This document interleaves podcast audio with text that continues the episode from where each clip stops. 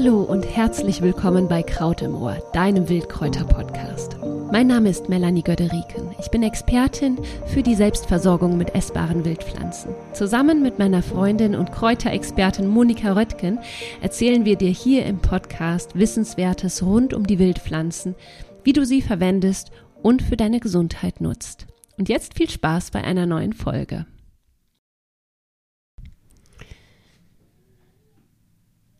Vielleicht fängst du gerade erst an, dich mit Wildpflanzen zu beschäftigen, sammelst schon das ein oder andere Kraut. Vielleicht bist du aber schon fortgeschritten oder sogar Profi. Egal, ob du jetzt gerade angefangen hast, dich mit Wildpflanzen zu beschäftigen oder schon lange auf der Pirsch nach Wildpflanzen bist, die heutige Folge ist auf jeden Fall für dich Vielleicht entweder, weil du gerade erst anfängst, sowieso sehr wissenswert und als Fortgeschrittener oder Profi eine Erfrischung und Erinnerung, wie du Wildpflanzen richtig sammelst. Und da möchte ich dir heute gerne so ein paar Tipps mit an die Hand geben. Und zwar möchte ich dir erstmal so allgemeine Hinweise zu den, zu, zu den besten Sammelzeiten geben, wann was gut gesammelt werden kann. Dann gebe ich dir meine Tipps mit an die Hand, ja, wie du auf jeden Fall Giftpflanzen ausschließt, weil das ist natürlich gerade eine Befürchtung von Menschen, die gerade erst anfangen, sich mit Wildpflanzen zu beschäftigen. Und dann gebe ich dir einfach noch, jetzt zähle ich gerade mal nach, eins, zwei, drei, vier, fünf, sechs Tipps mit an die Hand, ja, was du beim Sammeln von Wildpflanzen ganz praktisch bedenken, beachten darfst, damit du wirklich auch viel Freude beim Sammeln von Wildpflanzen hast. Also, legen wir einfach mal los. Ganz grundsätzlich, ja, ähm, so zu den besten, zu allgemeinen äh, Sammelzeiten.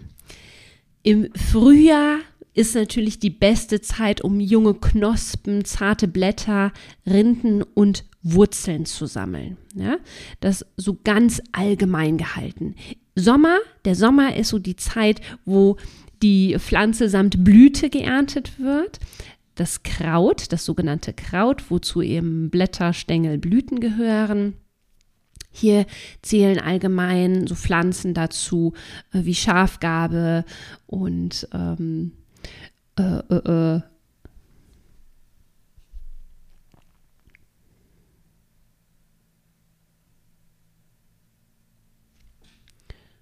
oder der Beifuß. Und grundsätzlich werden hier die, wird hier das obere Drittel der Pflanzen gesammelt. Im Herbst sammeln wir vorrangig Wurzeln, Früchte und Samen, wie zum Beispiel die Weißdornbeeren ähm, oder die Schlehenfrüchte, die Beinwellwurzel. Und im Winter ist eigentlich traditionell Sammelpause angesagt. Äh, früher sagte man, dass man so bis Samhain, also Halloween, äh, ist wahrscheinlich bekannter, äh, Wildkräuter, Wildpflanzen gesammelt hat, um danach die Natur ruhen zu lassen, sich erholen zu lassen. Aber ja, allgemein, also man kann, es gibt auch so ein paar Wildkräuter tatsächlich, die wir im Winter sammeln können. Der Wirkstoffgehalt hier ist natürlich nicht so geeignet, um dann tatsächlich Heilpflanzenzubereitungen daraus herzustellen, aber für die Küche reicht es alle, äh, alle Male. Also wir finden auch im Winter tatsächlich Vogelmiere, Nelkenwurzblätter, äh, tatsächlich auch noch teilweise Brennnessel, Giersch. Also da gibt es auch so das ein oder andere, was wir, womit wir uns ganz gut über den Winter äh, hinweg helfen können. Jetzt hast du so ganz allgemein mal gehört, in welchen Jahreszeiten was gesammelt wird kommt natürlich auch dann immer noch mal darauf an, welche Pflanze du ganz konkret sammelst und zu welchem Zweck. Ja, wenn wir uns die Brennnesseln anschauen, dann ist es so, dass wir die jetzt jetzt zur jetzt im Frühling die frischen Spitzen ähm, perfekt sammeln können, wenn wir daraus eine Früh äh, wenn wir die Blätter für eine Frühjahrskur sammeln. Wenn wir daraus einen Heilpflanzentee herstellen möchten zur Linderung rheumatischer Beschwerden, dann wird die Brennnessel eher im Sommer gesammelt. Also wie gesagt, da kommt es auch nochmal darauf an, ähm, ja, was du genau mit der Pflanze vorhast. Grundsätzlich gilt, alles, was du so kulinarisch aus einer Pflanze herstellen möchtest, da kannst du die Pflanze im Prinzip das Ganze, also da gibt es keine konkreten Zeiten, die du jetzt einhalten musst. Nur eben bei Heilpflanzenzubereitungen, da ist es so, dass es doch bestimmte Sammelzeiten gibt, wann der Wirkstoffgehalt eben höher ist oder auch niedriger.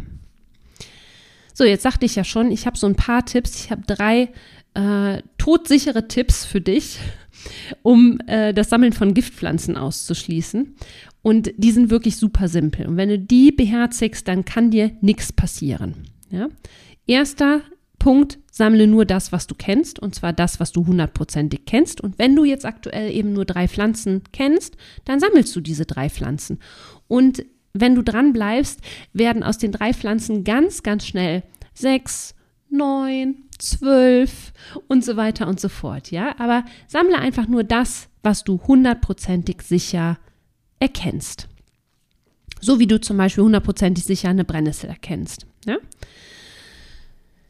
Sammle achtsam. Das ist auch ganz wichtig. Es ist toll, wenn du die Pflanze hundertprozentig sicher erkennst, aber wenn du ähm, den Bärlauch beispielsweise einfach in Massen äh, wegpflückst, ja, und zwar nicht ein Blatt nach dem nächsten, sondern eine Hand nach der nächsten, dann kann es durchaus sein, dass eben giftiger Verwechsler mit in das Sammelgut rutscht und das wollen wir nicht. Das verhinderst du, indem du achtsam sammelst. Ja? Und zwar Blatt für Blatt, Blüte für Blüte.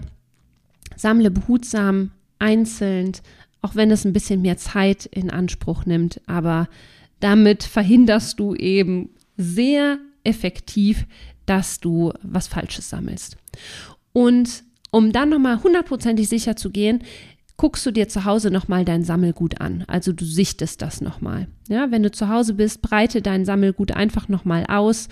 Geh nochmal durch, geh auch nochmal durch, ob du wirklich Blätter gesammelt hast oder Pflanzen, ob das Pflanzenmaterial auch ähm, hervorragend ist, dass da nichts, keine Verunreinigungen zum Beispiel mit drin sind, ja. Und eben auch sich keine unerwünschten Pflanzen mit reingemogelt haben. Also, sammle nur das, was du hundertprozentig kennst, sammle achtsam, sichte anschließend dein Sammelgut und ich bin mir wirklich sicher, dass du mit diesen drei Tipps, wenn du die befolgst, keine Befürchtung haben brauchst, dass du irgendwie eine Giftpflanze gesammelt hast. So, jetzt kommen wir nochmal zu den ganz praktischen, ich nenne sie Prinzipien des Wildsammelns. ja, und ähm, ja, letztlich sind die alle selbsterklärend und manchmal ist es aber einfach auch gut, nochmal irgendwie so eine, äh, eine, Erinnerung dazu zu bekommen oder sich das auch einfach nochmal bewusst zu machen. Ja?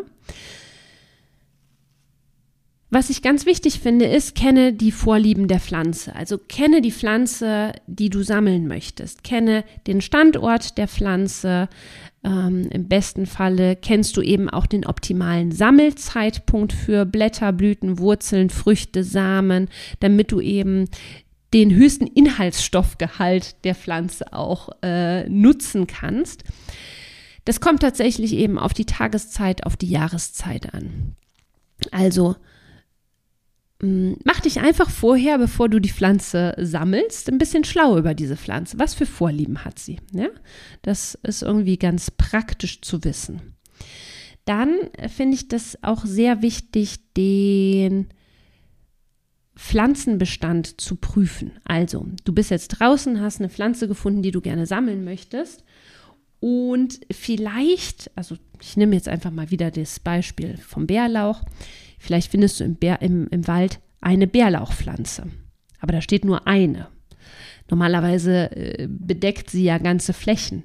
Wenn da jetzt nur eine Pflanze steht, dann würde ich die tatsächlich nicht sammeln, sondern dort stehen lassen. Das hat auch so was äh, ne, zu tun mit diesem Nachhaltigkeitsgedanken. Äh, und wie nachhaltig wir sammeln. Mit Fürsorge hat das was zu tun. Also ich gehe natürlich nicht hin und sammle die einzige Pflanze, die da so steht, weg.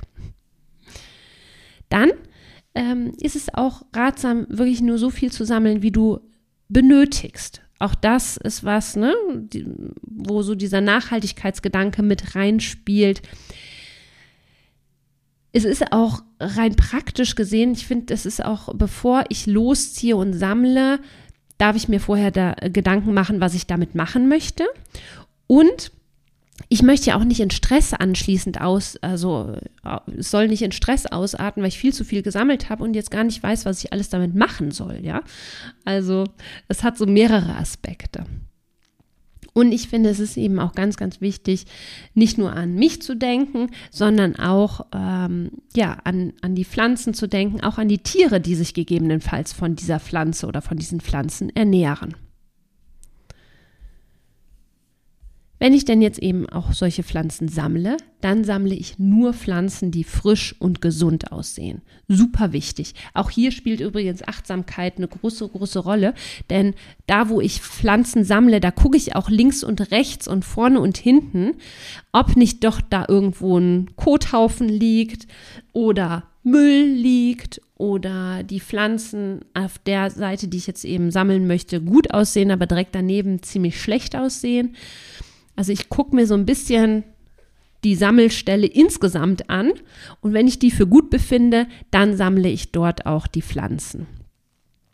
Aber eben nur die, die frisch aussehen, die gesund aussehen.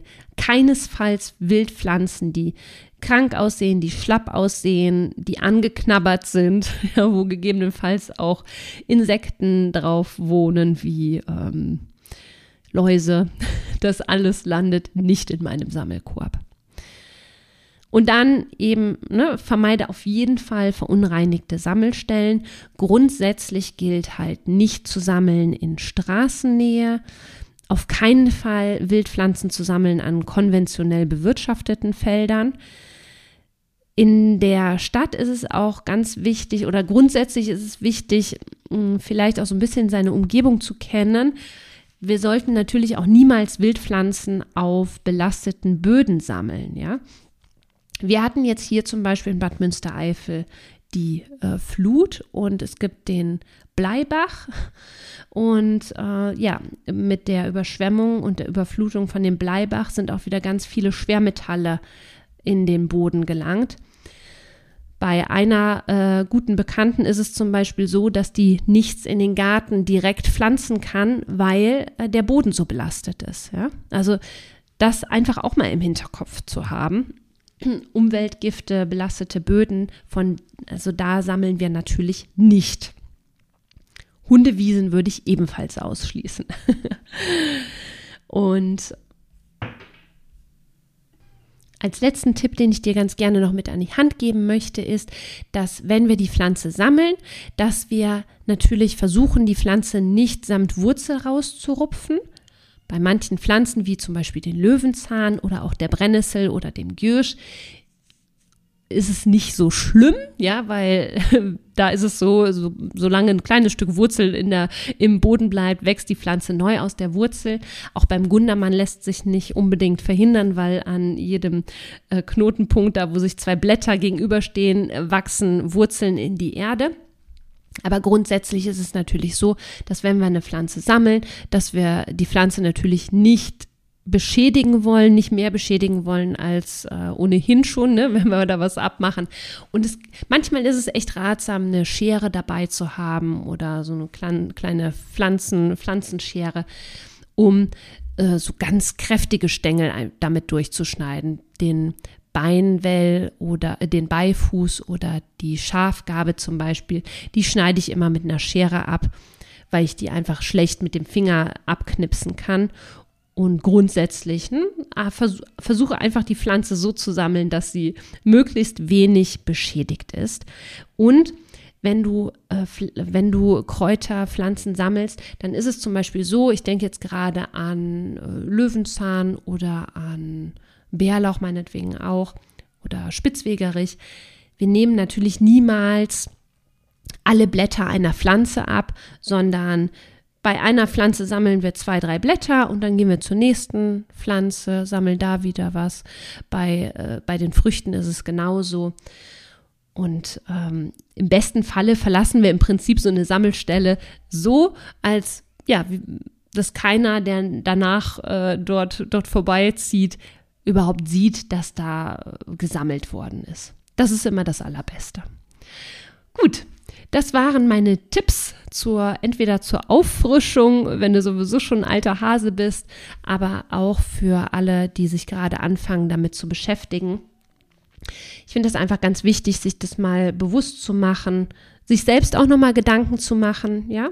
Wie möchte ich sammeln? Wie möchte ich mit der Natur umgehen, die mich da mit den ganzen Wildpflanzen beschäftigt, äh, beschenkt? Und mm, ja, ich hoffe, du konntest so ein bisschen was für dich mitnehmen. Wünsche dir jetzt einen ganz, ganz schönen Tag. Und wenn du übrigens noch mehr über Wildpflanzen erfahren möchtest, wenn du Tipps und kostenlose Downloads und Rezepte zu dir nach Hause geliefert bekommen möchtest, dann abonniere super gerne den Newsletter. Den Link dazu, den findest du in den Show Notes. Der Newsletter kommt in der Regel einmal in der Woche wenn ich meine, ähm, wenn ich meinen Online-Kurs verkaufe, dann auch durchaus mal etwas öfter, aber das passiert nicht so oft im Jahr. Und ja, ich hoffe, dass wir uns nächste Woche wieder hören und wünsche dir bis dahin eine ganz, ganz schöne Zeit. Vielen Dank fürs Zuhören und bis zum nächsten Mal. Deine Melanie. Tschüss.